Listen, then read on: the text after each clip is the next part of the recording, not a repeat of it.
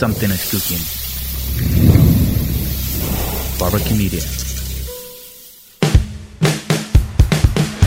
Hola Masters, bienvenidos a la nueva temporada de M Podcast. Decidimos llevar este espacio a otro nivel con el objetivo de seguir compartiendo valor y acercarles a emprendedores y empresarios de otro nivel. Les agradezco muchísimo la confianza ya que estamos celebrando más de 300 episodios. Les recuerdo que pueden escuchar todos los episodios del podcast en cualquier plataforma. En esta temporada estaremos hablando con 12 empresarios pertenecientes a las industrias más afectadas por el COVID y cómo lograron ellos salir adelante.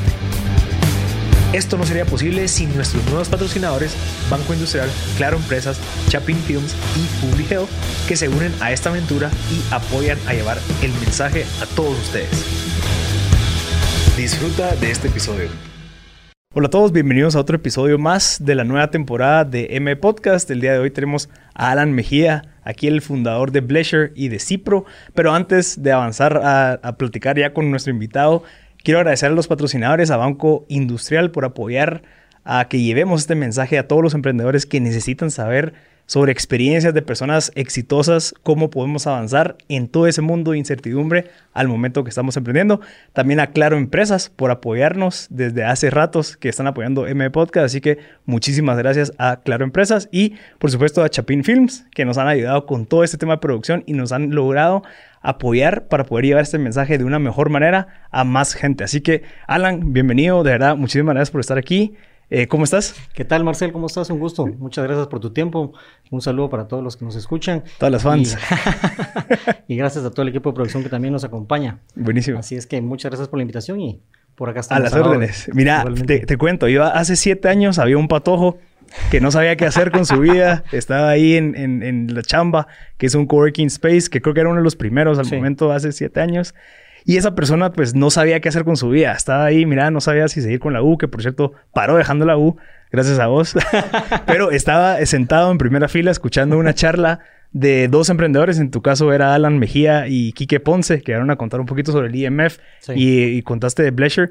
Pero recuerdo muchísimo, y era lo primero que te dije cuando conversamos la última vez, de que te agradecía, porque cuando llegaste a contar esa historia, de verdad hiciste que yo hiciera clic en un montón de cosas. O sea, yo de verdad no era una persona de estudios. Yo necesitaba salir a trabajar. En tu caso, llevas ahorita 27 años trabajando, emprendiendo y demás. Entonces creo que el que hayas contado tu historia me impactó tanto que yo quiero hacer lo mismo. Y por eso, de verdad, es una de las influencias de M Podcast. O sea, el, el, el, el impacto que lograste en mi persona hace 7 años yo quiero lograr ese impacto dando a conocer todas las historias, en tu caso hoy, pero más de 300 emprendedores han pasado por aquí contando, contando historias. O sea, necesitamos que personas como vos, que han logrado muchísimas cosas, den ese granito y digan, mira, si se puede, yo lo hice así, no haz esto, haz esto y demás. Así que te lo agradezco públicamente otra vez, porque sí, de verdad, me ayudaste bastante. No, pues qué alegre, mira, la verdad es que oír tus palabras emocionan y por supuesto al final uno empieza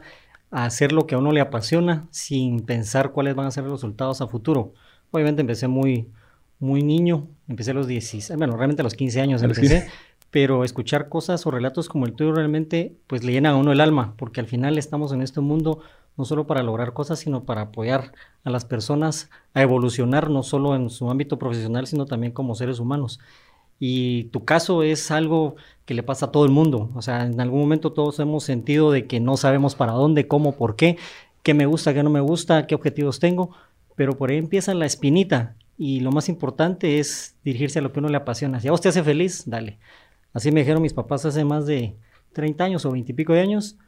Y la verdad es que fue una gran bendición tener esos papás porque mi locura era ser DJ y decían, ¿cómo va a ser DJ? De eso no va a comer. Claro, en aquella Eso época. siguen diciendo. O sea, siguen diciendo. Ajá. Ahora, bueno, ahora los DJs son los nuevos rockstars de, de, este siglo, pero el ser DJ en esa época era un poco más complicado, aunque estaba muy de moda también, porque era el, ahí sí que el momento culmen o la cúspide de las discotecas. Todo el mundo quería tener su discoteca, etcétera, en los años noventas. Y así empezamos en esa época, ¿verdad? Eh, linda, por un lado, era bien competida, muy, muy competida, porque la gente no quería, pues empezaba a agarrar la guitarra o a agarrar las tornamesas, una de las dos. ¿Qué quería hacer? Eso era lo que en esa época los jóvenes queríamos. Y escuchar tu historia, pues la realidad es que me emociona, por supuesto, me llena de, de orgullo ver que ahora sos, pues, el alma de los podcasts en Guate Y realmente sí, sí me, me, ha gustado mucho la forma en lo que has, lo has manejado. He visto tu trayectoria, he escuchado muchas cosas muy buenas de vos y, y pues por supuesto aquí estamos para empezar y trabajar en, muchos proyectos. Gracias, Alan. Ya después de echarnos flores los dos, avancemos ahí con, con un poquito de tu historia.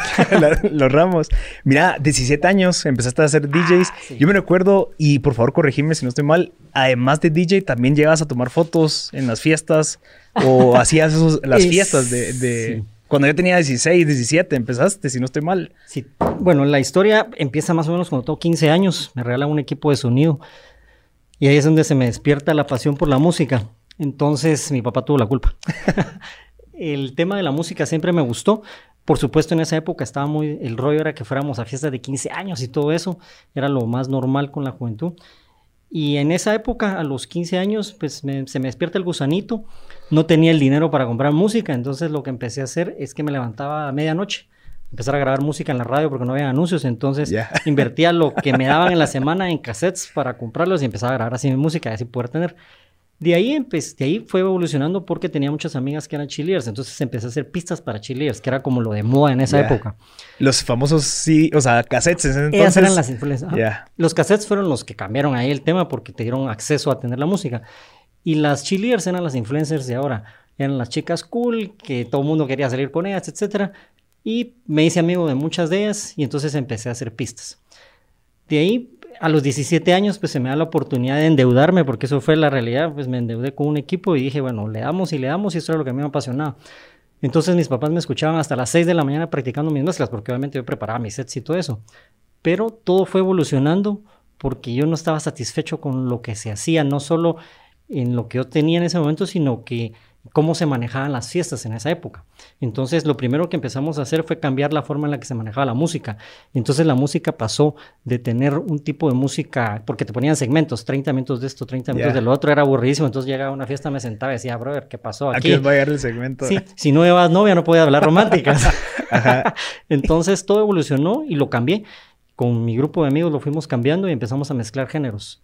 Y eso obviamente nos empezó a llevar a lo que queríamos, que era una fiesta alegre. Y ahí posteriormente empezó la fiebre de Bleisure en las fiestas de 15 años, kermeses y todo esto. Empezamos a, a comernos el, el mercado.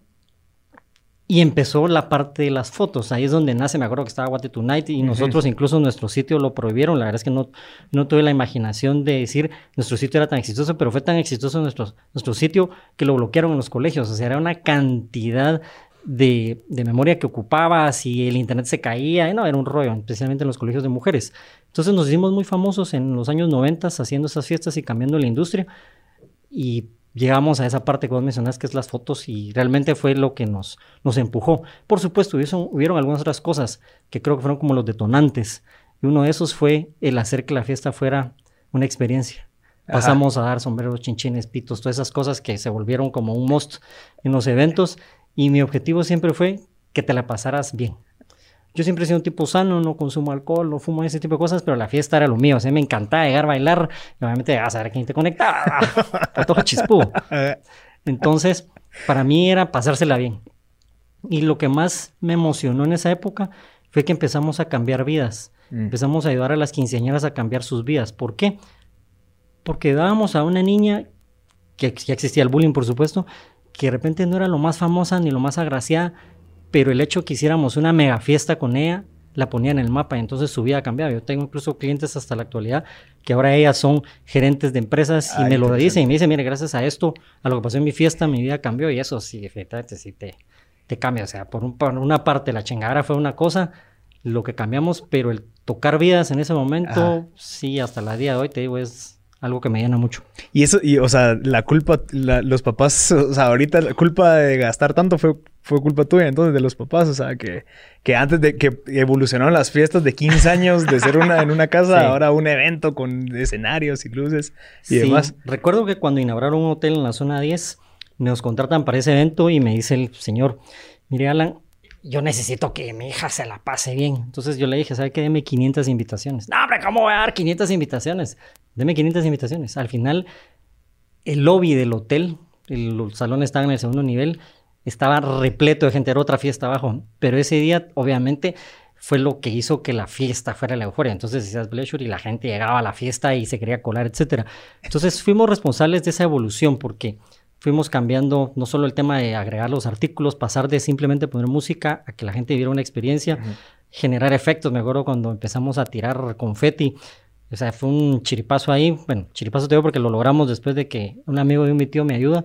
Me consiguió unos cilindros viejos de, de CO2 y les pusimos unas cornetas y empezamos a tirar papel y hacer máquinas de confeti. ¡Wow! Fue así como la O sea, fuiste los primeros, o el primero. Sí, nosotros lo hicimos en los noventas. Entonces, todo eso vino a complementar. Entonces, siempre la, el ADN de Bleisure y mi persona ha sido la innovación. La innovación no significa tener un montón de dinero y tecnología, es aprender con el recurso que tenés a hacer las cosas diferente. Claro. Y optimizar los recursos porque son limitados. Claro. Entonces, eso nos ayudó muchísimo y eso fue lo que nos catapultó en los noventas a, ese, llegar a ese punto donde pues llegamos a monopolizar esa, esa área. Interesante. Mira, y ahorita creo que lo, que más me intriga o, que quiero que, la gente entienda es ese cambio de chip. O sea, empezaste siendo DJ. Sí. O sea, empezaste siendo DJ, el que toma música y de la nada eras el, el que tenía el monopolio de temas de eventos. O sea, ¿cómo pasó de salir de esa parte en donde te gustaba decir, ok, aquí hay otras oportunidades? en donde de verdad se puede volver negocio, que es distinto a quiero ser un mi DJ porque quiero volverme famoso o me quiero volver un empresario. Fíjate que yo siempre quise ser DJ por pasión, nunca pensé en la fama. El tema era yo quiero ser el mejor en lo que hago y lo demás es por añadidura. Y eso te lo cuento aquí entre nosotros, nunca recibí un sueldo en la empresa. O sea, nunca me pagué. Al final, pues ya cuando llegó la nueva administración hace algunos años, dijeron, no, usted tiene que tener un sueldo. Entonces ahí ya me empezaron a pagar, pero nunca lo vi por un tema económico. Entonces para mí siempre fue pasión, o sea, que eso me gustaba, me gustaba y hacia eso iba. El punto donde yo cambio, donde cambia todo el giro del negocio, bueno, no, no es que haya cambiado, yo creo que se amplió porque pasaron 25 años y seguimos, seguimos siendo los líderes en cuanto a fiestas temáticas y ahora son bodas. Y eventos. Por supuesto, en general. En general, pero las, los 15 años, después de 25 años, seguimos siendo la discoteca de moda para una niña. Entonces es como, wow, es una marca fuerte. En ese segmento, las bodas por supuesto se transformaron, somos los responsables de que ahora las megaproducciones sean así, pantallas, flores, luces y que sea un gran show. Y el cambio fue, o la evolución fue porque alrededor de mis 25 años tuve un accidente, me reconstruyeron la cara, tuve una, un accidente muy fuerte, se me estallaron los pómulos, la nariz, etc. Y yo en el hospital fresco, o sea, para mí siempre ha sido así como, bueno, esto me pasó, lo que sigue, siempre he sido de no me quedo estancado, sino a lo que sigue. Entonces lo primero que pedí en, ese momento fue que me pasaran mi agenda y mi computadora. No podía ni hablar porque se me cayó el maxilar superior.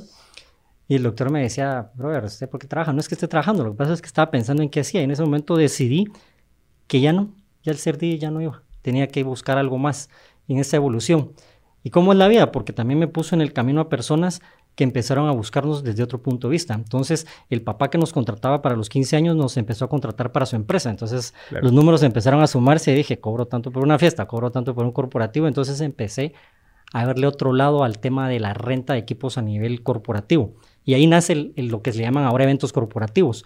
Entonces, empezamos a hacer eventos en empresas y siempre nos ha caracterizado en Bleisure el uso de la alta tecnología siempre me han gustado las cosas bien, o sea, el producto de calidad te va a durar mucho tiempo y, te va a evitar dolores de cabeza.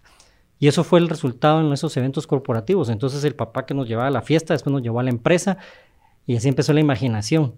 Hasta que llegamos a un punto donde unos amigos de la U me hablan de un famoso ron ahí a principios de los 2000 que no se lo tomaba nadie. y de ahí empezamos a hacer unas fiestas muy famosas en el puerto, las famosas fiestas White de Parties. Correcto.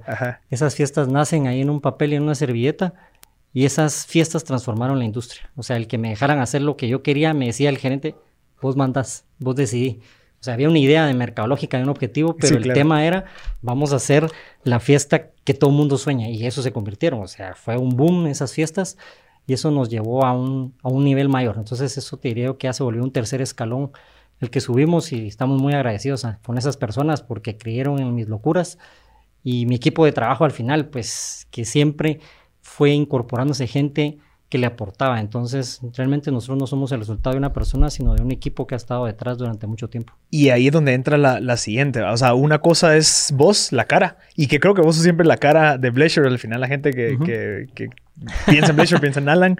¿Cómo has ido desarrollando esa parte? Porque también es un arma de doble filo. O sea, el hecho que tengas tu cara y que la gente piense que es solo Alan. Eh, ¿Cómo manejas esa parte? Porque como mencionabas, el tema del equipo, la gente que contratas, eh, quieres empoderarlos. No solamente digan, ah, lo que yo digo porque yo soy el que... Entonces, ¿cómo manejas esa parte en donde sos la cara, pero también quieres empoderar y que al final como el deseo de cualquier empresario, creo yo, es poder dedicar a hacer lo que te guste, no estar ahí viendo negocios y, y estar persiguiendo pagos y demás. ¿Cómo, cómo, ¿Cómo lo hiciste o cómo lo ves? Mira, de las cosas más difíciles para un emprendedor y cuando el negocio empieza a crecer es desligar su nombre del, negocio, porque hubo personas que se sintieron ofendidas porque ya no los atendía. Pero eso es parte del crecimiento, eso es el costo de oportunidad que aprendes en la primera clase en administración en la U. Costo de oportunidad. O haces una cosa o haces otra. Entonces, al final, el tema es que no tenés que dejarte influenciar por lo que las personas quieren o no quieren. Simple y sencillamente vos tenés una corazonada y para ahí vas. En mi caso así fue, por supuesto.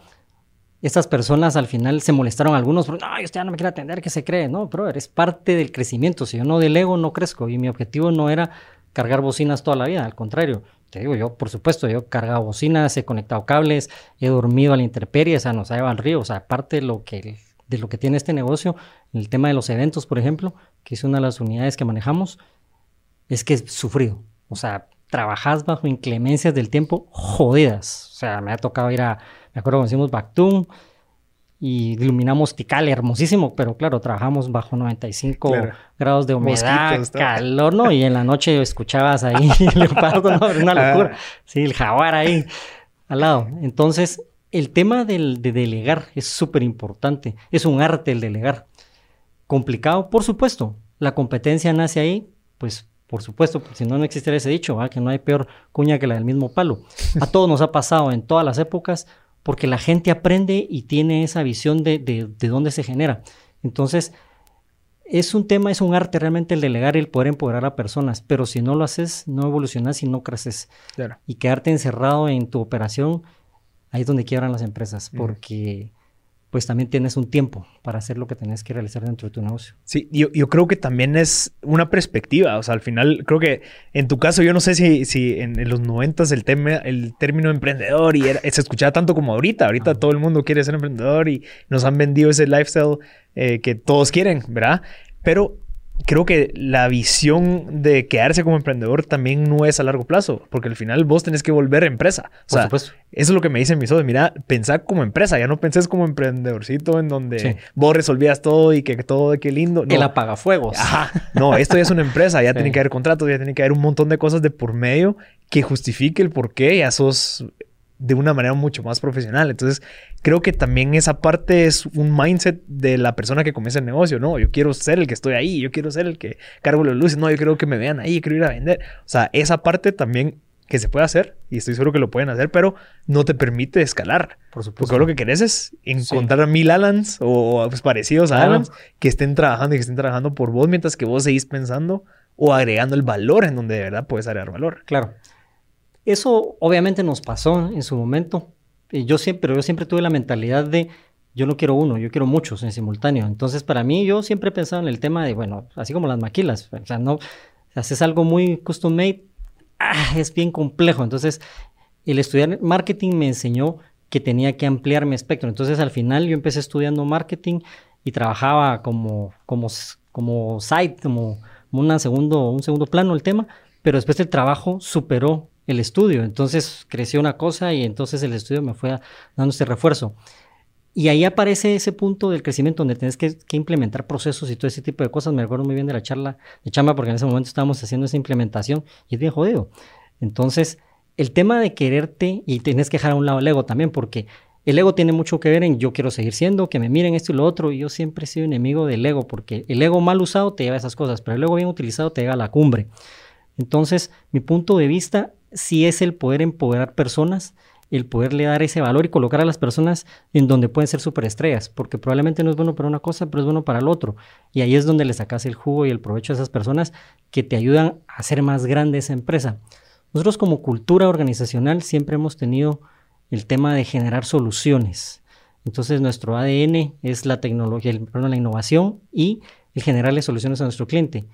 Y eso es súper importante para nosotros porque bajo ese enfoque es que se contratan a las personas. Y eso es algo de lo que nos ha ayudado el poder mantener esa visión muy clara de hacia dónde queríamos llegar. Entonces, el pasar de emprendedor a empresario son dos cosas bien distintas, ¿no? O sea, el, camino es largo. En los noventas, por supuesto, cuando yo empiezo siendo un niño, no existía esa palabra. En esa época lo que existía es, pues te levantas, vas a trabajar y miras qué haces por tu vida. Ahora le llamamos emprendedor, qué bonito. Papá, quiero ser emprendedor. Ah, mi hijo quiere ser emprendedor. Por supuesto, es una palabra que está de moda pero ser emprendedor sí que lindo, pero convertirse en empresario, en empresario sí es otra cosa. Entonces, mis respetos para esa gente, esas personas que generan empleo, que generan empresa, que generan cultura. Entonces, creo que el objetivo de todo emprendedor debe ser convertirse en empresario. Claro. ¿Qué, consejo puedes dar, además de delegar y establecer los procesos, de, en la parte personal? O sea, creo que no, no es ir a la U, aprender y bueno, voy a hacer estos procesos y voy a hacer toda esta parte, sino que también existe una mentalidad de, no, sé cómo se llamaría, pero creo que tenés que tener como un alma de, hielo en donde no te dejas llevar por todas las cosas que te suceden, a pesar de que existe muchísima incertidumbre. ¿Cómo lo fuiste manejando vos que no tenías experiencia en la parte empresarial a los 17 años? ¿Cómo fuiste encontrando esa parte en donde vos te convertías esa persona que lideraba ese equipo y que a pesar de todas las adversidades vos decías, sigamos adelante, resolvamos? ¿Cómo, cómo fuiste desarrollando esa, esa esa parte, no sé cómo se llama. Por necio. Mira, al final eso es que tenés claros tus sueños. Y al final, uno en, general no tiene muy claro en su vida cuando es adolescente sus sueños, incluso muchos adultos tampoco lo, lo llegamos a tener a veces o en algunos momentos de nuestras vidas, pero hay cosas bien claras. Lo primero fue que yo sí tenía muy claro qué me gustaba. Entonces, si a vos te gusta algo y te apasiona, te tenés que ir detrás de eso. Y de ahí vienen los otros elementos que es el compromiso y la perseverancia y ese tema de que no hay tiempo para más que otra cosa que lo tuyo. Entonces, es algo que tenés que, que, tener que vivirlo. Entonces, en mi caso, yo lo vi como yo quiero hacer eso y yo lo quiero hacer bien. Entonces, siempre he tenido esa espinita de si voy a hacer algo, lo voy a hacer bien. Si no lo voy a hacer bien, mejor no lo hago. Y eso se lo transmito a, la gente que está con nosotros, a nuestros colaboradores y a nuestros socios, de que las cosas se tienen que hacer con excelencia. Si no es con excelencia, brother, no te metas a hacerlo. No importa que no seas el mejor, pero la práctica es el maestro. Entonces, si no sabes algo, búscalo, aprendelo y entonces ya lo puedes implementar. Obviamente, pasamos muchas noches de desvelo y hubo mucha gente que se, bajó del barco durante muchos años, ha sido complicado, por supuesto, pero la gente que realmente nos ha funcionado ha sido la apasionada, te tiene que apasionar eso. Entonces, esas personas las hemos ido conservando y manteniéndolas dentro del grupo y esto ha ido siendo más robusto a nuestra estructura. Por supuesto, en la fecha actual es más complejo porque estamos hablando de una industria que la pandemia desapareció. O sea, fuimos los primeros que nos fuimos y probablemente, sin el probablemente, vamos a ser los últimos en regresar la industria del entretenimiento. Entonces, en general, la pasión y, y que estés claro en lo que te gusta y no, no, no dejes tu sueño por lado. Al final, eso es lo que yo le diría a un emprendedor. Lo que sucede es que no hay una cantidad de horas específicas que te van a llevar al éxito. Pueden ser más, pueden ser menos, pero lo tenés que hacer y eso, y al final, eso te va a retribuir tus, tus, propios logros. Sí, porque al final, como mencionabas, el tema de la pasión, o sea, muchos se vieron afectados, demasiados, y muchos cayeron. Entonces yo creo que el tema de la pasión es lo que te hace, ok, no podemos hacer X, Y, Z, veamos qué hacemos con W, eh, Y, 2, lo que sea. Entonces, como, ¿cómo, ¿cómo, tomaste esto el 16 de marzo, en donde se, nos cae la noticia, en donde toda la gente encerrada, en más eventos y demás? ¿Qué fue lo primero que pasó por tu mente y cómo lo abordaste? Mira, hay un término que también está moda por ahí que se llama resiliencia. Creo que es algo que nos ha acompañado a la humanidad. Yo soy una persona que obviamente tiene una vida de película, gracias a Dios, le doy gracias a Dios todos los días por lo que tengo. Y, y esto que sucedió en la actualidad yo no lo vi como algo malo, yo siempre lo vi como un área de oportunidad. Nosotros tenemos dentro de las unidades de negocio, pues que manejamos dentro del consorcio de empresas, tenemos una oficina en China. Y en enero me empiezan a hablar ya de China y me decían, mire, aquí el asunto está jodido. Ya nos empezaron a guardar. No, el asunto está volviéndose viral. No, hombre, es que el SARS no pasaba, que la fiebre porcina, no, esto sí está serio. Al punto que a inicios de febrero vienen y me dice la persona, el encargado o gerente de, China, me dice, mira, yo le aconsejo que empiece a comprar mascarillas porque se acabaron en China. A ver, ¿cómo se van a acabar las mascarillas en China, Leo? se acabaron aquí las mascarillas. Las tuvo que importar él de Sudamérica. Entonces, eso me dio otra perspectiva. Yo en febrero ya empecé a ver el asunto peludo, obviamente así como extraño, empezamos a salir en la oficina. Y cuando cae esto en marzo, nosotros pues nos vemos en la necesidad de cerrar operaciones. Llegamos a liquidar a todo el personal, porque lo vimos así muy claro. Yo lo tenía muy claro que esto no era de un día, dos días, un mes. Yo lo veía de un año a dos años, era la, proyección que, que, veíamos por la seriedad y por supuesto investigamos y preguntamos. Y entonces ese 16 de marzo tomamos la decisión de empezar a bajarle un poco la velocidad a todo lo que hacíamos dentro de la oficina a nivel em, eventos y empezarnos a enfocar en otras unidades de negocio porque sabíamos de que el mayor problema que iba a traer la pandemia a largo plazo era el económico. Entonces yo siempre dije, aquí hay que buscar otras fuentes de ingreso y hacer más robusto las, las otras oportunidades, porque en un momento de crisis siempre hay oportunidades. Eso es lo como yo lo veo. Hubo mucha depresión en algunos de los colaboradores, y me, me acuerdo, o sea, nuestro gerente de recursos humanos, o sea, hasta temblaba porque después de 27 años hay que cerrar. Yo le decía, hombre, tranquilo, relájese, o sea, esto es algo que hay que pasar y tenemos que superarlo. Entonces no se preocupe, lo más importante es que el personal lo podamos apoyar y por eso decidimos hacer liquidaciones. Entonces apoyarlos, poderlos apoyar económicamente porque sabemos que sí va a venir duro. Y llegó un momento donde yo fui el único que me senté en la oficina. Después de cerca de 150 colaboradores, yo estaba sentado ahí en las últimas semanas de marzo y decía yo, qué jodidos hago. Entonces ya había empezado el tema en otra de las unidades abrir el tema de la bioseguridad porque teníamos muchas empresas eh, que nos eh, daban, nos pedían servicios y eran nuestros clientes, grandes corporaciones. Entonces empezamos a tocar esas puertas para ver si era factible el poderles proveer. Un amigo se dedicaba a importar ese producto, ese es un negocio core business, y me dijo, brother, ya se me acabó la existencia, finales de marzo, no tengas pena, yo te lo consigo. Y así fue como empezamos a abrir otra unidad de negocio que fue la parte de bioseguridad, que gracias a Dios ha sido muy exitosa, donde hemos podido no solo ayudar a salvar vidas, si no hemos podido colaborar en otros ámbitos. Hemos visto la crueldad de la enfermedad también. Y entonces pensamos en que los negocios como tal debían de ampliarse. Por supuesto, teníamos un inventario de millones ahí guardado de equipo que ya no servía para nada, que tu precio de venta era cero. Pasamos de facturar a no facturar nada. O sea, eso sí fue crítico. Vi lágrimas, vi muchas cosas, pero siempre mantuve el temple y diciendo pues lo vamos a superar. O sea, si esto ya no funciona, no importa. 27 años después hay que hacer algo más, pero de hambre no nos vamos a morir. Entonces, así como empiezan otras unidades de negocio, empezamos a buscarle lados de cómo reutilizar lo que ya teníamos, las inversiones que teníamos, y ahí es donde nace, bueno, donde pude lograr una idea que tenía desde hace dos o tres años, que era la creación de un foro de producción.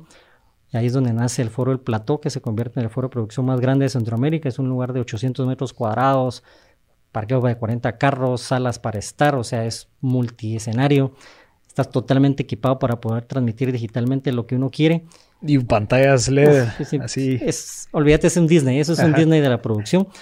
Nos dimos a, bueno, buscamos cómo, cómo poderlo realizar y al final lo logramos lo pudimos realizar y entonces con todo ese equipo que teníamos en bodega lo empezamos a implementar ahí y solo irle cambiando un poquito el chip a la gente, que fue lo más difícil, que la gente venía a hacer eventos en vivo, a vamos a hacer eventos corporativos, eh, vamos a hacer lanzamientos, todo lo que tenga que ver en formato televisivo y así es como los últimos meses nos han ido enseñando y mejorando nuestra técnica para poder eh, dar un muy buen servicio y eso convierte al plató pues en un punto de referencia para Centroamérica y hoy en día pues gracias a Dios es un lugar que tiene mucha demanda es un lugar que está ocupado tres veces a la semana, entonces eso nos da mucha satisfacción. Por supuesto, siempre pensamos en cómo no desarmar toda la estructura, porque al final tuvimos que pues mandar a la gente a sus casas. Entonces, nosotros siempre hemos pensado en las personas, nos debemos a las personas. Pleasure y nuestro consorcio no sería lo que es si no tuviésemos esa calidad humana. Entonces, siempre quisimos apoyarlos y es por eso que empezamos a buscar también otros puntos donde poder generar negocio para primero darle trabajo a nuestra gente, porque sabíamos que le iban a pasar mal. Ese segundo proyecto que se da es el autocinema, los autocinemas famosos que andan por ahí en Cayalá, en Majás. Y gracias pues a la alianza que teníamos con otros amigos lo logramos realizar y eso nos permitió empezar a generar más empleo. Entonces nos empezó a mantener vigentes dentro de esa industria complicada, un autocinema súper complejo, tuvimos que hacer protocolos que autorizó la Coprecovedo, o sea, muchas reuniones con esta gente para que los pudiesen autorizar, pero gracias a Dios logramos el cometido, poderle llevar entretenimiento a la gente sano y sobre todo 100% protegidos. tal vez tal vez no 100, 99% protegidos, porque al final pues la enfermedad está por todos lados, pero nuestro protocolo es muy bueno y te permite ese distanciamiento y que, y que lo puedas vivir. Al final, el autocinema no solo nos ayudó a generar empleo, sino nos ayudó a generar unión familiar. Mm. Que eso para nosotros, esa experiencia es, olvídate, súper gratificante. Interesante. Alan, mira, o sea, te escucho y, y creo que la pregunta que me surge es, ¿cómo o sea, ¿cuál es tu proceso creativo de, bueno, un autocinema, el plató, Bleisure, Cipro, eh, mascarillas, eh, chinchines? O sea, ¿cómo, ¿cómo te sentás vos y elaborás ese proceso en tu mente para decir, ok, esto sí es un negocio, esto no? Se, voy a invertir, especialmente en esta época en donde casi nadie invirtió. Bueno, mucha gente invirtió, pero todos tenían esa, esa, cosa de que, bueno, ajá, me, prefiero quedármelo. ¿Cómo funciona ese proceso creativo y qué te decís a vos? Veo que eso es muy positivo y eso es algo valiosísimo. Creo que esa es una de las ventajas que buscas aprender de cualquier cosa que suceda bien o mal. Pero en la parte financiera, en la parte creativa, ¿cómo empezaste esos negocios? Soy un tipo que le gustan los riesgos también. Mira, siempre he sido de las personas que no le tienen miedo a la inversión. Por un lado, porque al final el dinero va y viene. Por supuesto, te sirve, es un, es un instrumento y esa parte creativa nunca pienso en la parte tanto económica al principio, sino en, cómo soluciono, cómo le encuentro una solución, cómo le genero valor a las personas. Y así es como un negocio que no le daban ni cinco centavos, como era ser DJ, se convierte en un monopolio, porque eso fue lo que creamos, un monopolio en ese momento, muy rentable. Y lo más importante de todo esto es que cuando ya aterrizo la idea de lo que yo pienso y o sea, que puede ser una solución hacia algún problema de, de las personas o algo que le agregue valor, por supuesto ya me paso al, tema financiero. Entonces los números siempre han ido de la mano en todo lo que yo piense, a pesar de que me meten riesgos, siempre hay que estar controlando el tema financiero porque todo negocio es financiero. No, es que yo vendo comida, sí, pero es financiero, porque si no lo hace rentable, no vas a seguir vendiendo hamburguesas. Y el mejor ejemplo son esos señores que su negocio realmente son los bienes y raíces, no las hamburguesas. Entonces es uno de esos casos de éxito impresionantes en la historia de la humanidad creo que siempre hay que aterrizarlo todo en un papel. Yo soy amante del papel, no utilizo una agenda digital, sino me encanta la de papel. Cuando lo escribo, lo hago realidad, lo empiezo a plasmar y por ahí nace. Entonces, a mí me encanta ese tema. Yo estudié algunos semestres de arquitectura y entonces me encanta volverlo dibujo las cosas. Ahí se da, les da risa a veces en la oficina porque les hago dibujos de ciertas cosas y le digo, mira, pero tu escenario va a ser así. Pero eso es un edificio, sí, bro, pero inspirate en el edificio. O de repente por ahí algunas cuestiones que van con el diseño, porque también me encanta el tema del diseño. Entonces, esa parte creativa al final es un chispazo que lo aterrizo en un papel y al final lo llevo a los números. Así sería el proceso. y, también, o sea, obviamente la parte del riesgo lo, lo ocultas lo, te vendes más la parte de lo positivo que puede pasar a pesar de que existe ese riesgo, porque siempre existe un riesgo, o sea, siempre está la parte de que qué pasa si no, incluso el tiempo, ¿ah? ¿Cómo le dedicas vos el tiempo a que eso se levante? a pesar de que tenés que ah, trabajar en cinco empresas distintas, ¿sabes? ¿Cómo, cómo manejas ese flujo de energía? Porque el riesgo te quita energía, el estrés te quita energía, pero también tienes que invertirlo a, bueno, entonces tengo que levantar esto, tengo que incentivar a mis colaboradores a que confíen en eso. O sea, ¿cómo manejas eso? Alguien dijo por ahí que el trabajo más difícil era el de pensar, y por eso es el mejor remunerado. Es complejo porque te desgasta. Al final soy una persona que se mantiene pensando todo el tiempo. Sí me encanta el tema de pensar, pensar. Por supuesto te desgasta, pero algo que he hecho y aprendido en el tiempo ha sido que la alimentación es básica para mí. Y por eso es que no consumo, no tengo vicios de alcohol ni ese tipo de cosas. Para mí lo más importante es la alimentación. Te alimentas bien, ya te aseguraste un gran porcentaje de que puedas mantener esa energía, en altos niveles. Segundo, la mente. El tema mental, olvídate, tal vez incluso es el primero. El siempre estar positivo a que las cosas se van a lograr. Por supuesto, he tenido fiascos, olvídate, inversiones que he hecho que no han funcionado. O sea, he perdido muchos ceros también en, algunas, en algunos proyectos que he metido y es parte de, pero no lo tenés que tomar personal. Es algo de aprendizaje y a lo que sigue. O sea, no te puedes enganchar. Si vos logras no engancharte en esas cosas y no tomártelo personal, a pesar de que han sido tus errores, pero al final eso es un gran aprendizaje. ¿Te costó? Sí, pero vamos adelante, al que sí. Y también las cosas positivas, o sea, ah, no, te, no te nutrís tanto el ego que dicen, ah, eso es, o sea, como que incluso hasta eso, en el hecho, digamos, de Bleisure de este año.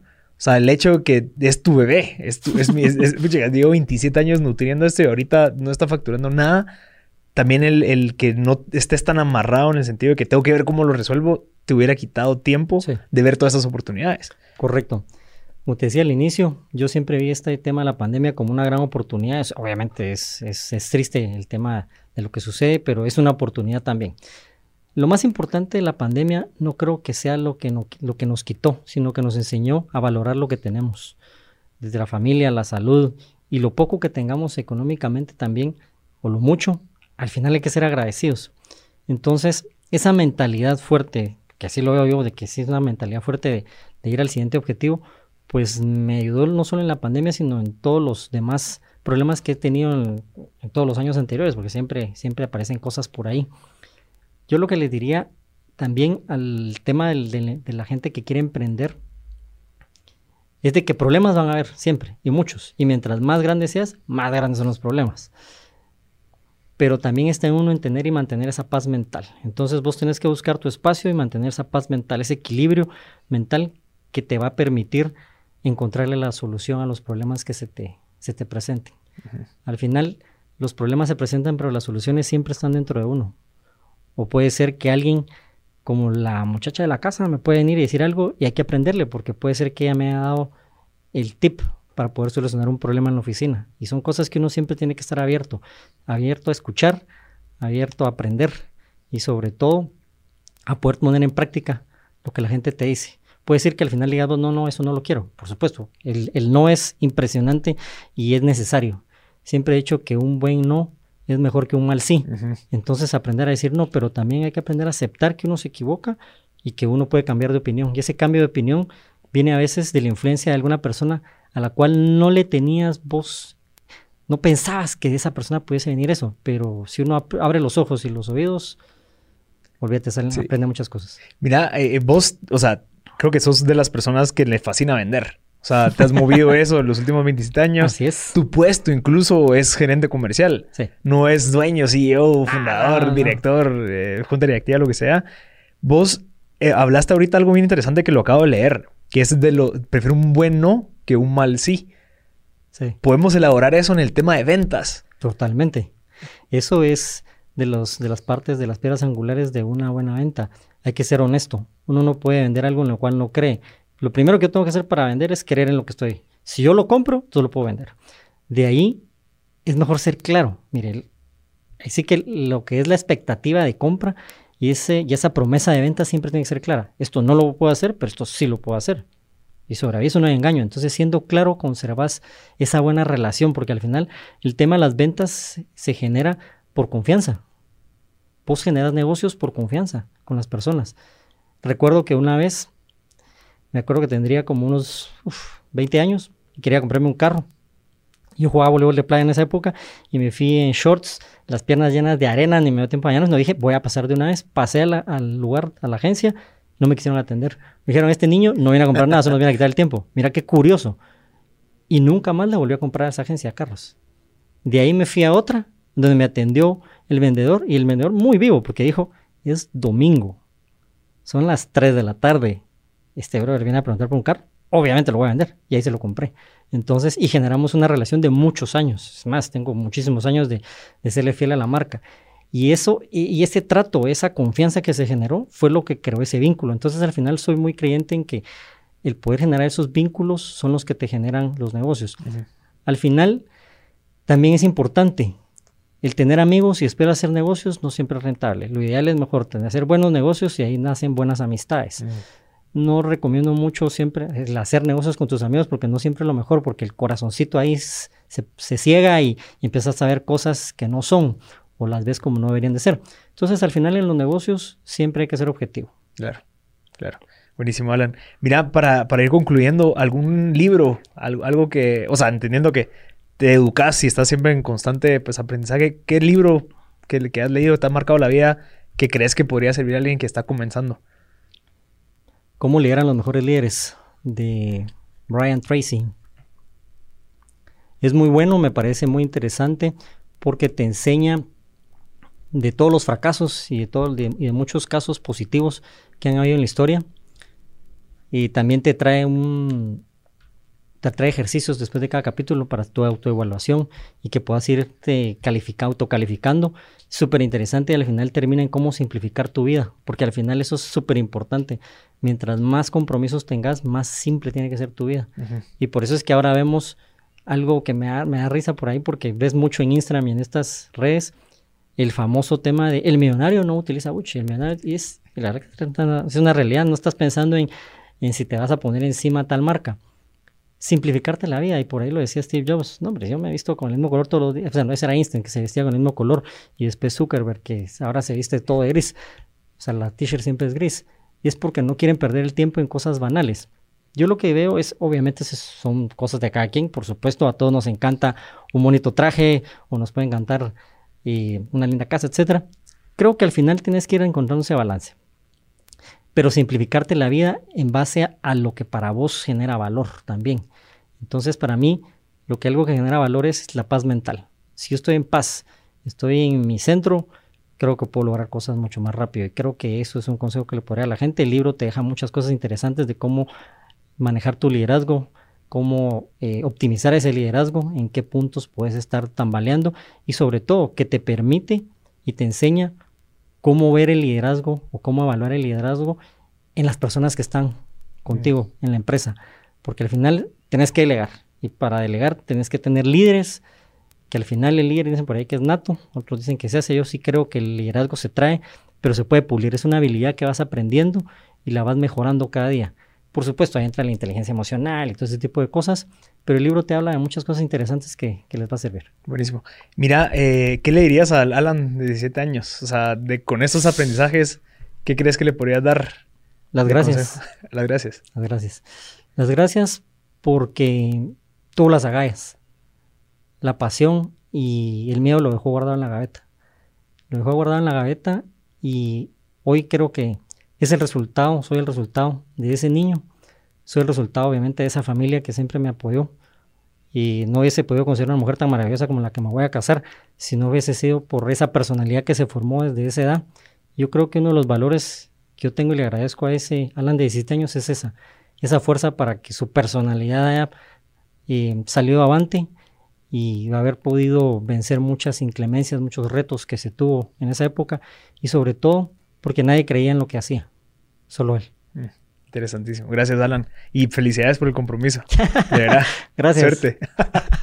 Buenísimo. Gracias a toda la gente que está escuchando el podcast con Alan. Alan, de verdad, súper agradecido. Muchísimo conocimiento.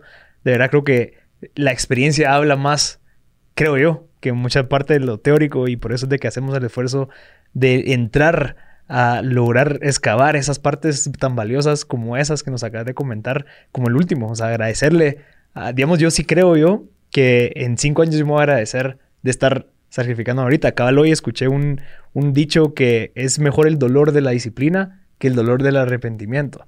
Claro. Entonces es preferible pasar penas por ser disciplinado y decirle que no muchas cosas que pasar penas después arrepintiéndote porque no lo hiciste. Por supuesto. Entonces, de verdad, muchas gracias, Alan. Buenísimo. No, gracias a vos, Marcel. Te gracias por su tiempo. Gracias por su tiempo.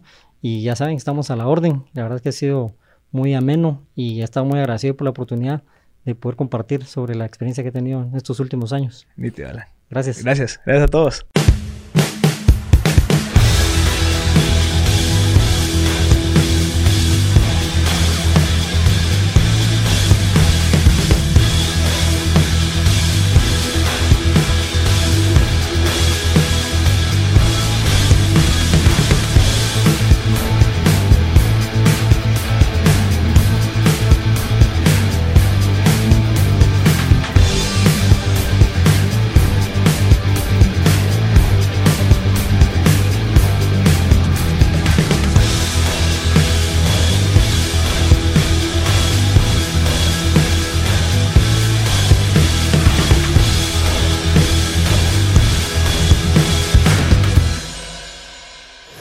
Is cooking. Barbecue Media.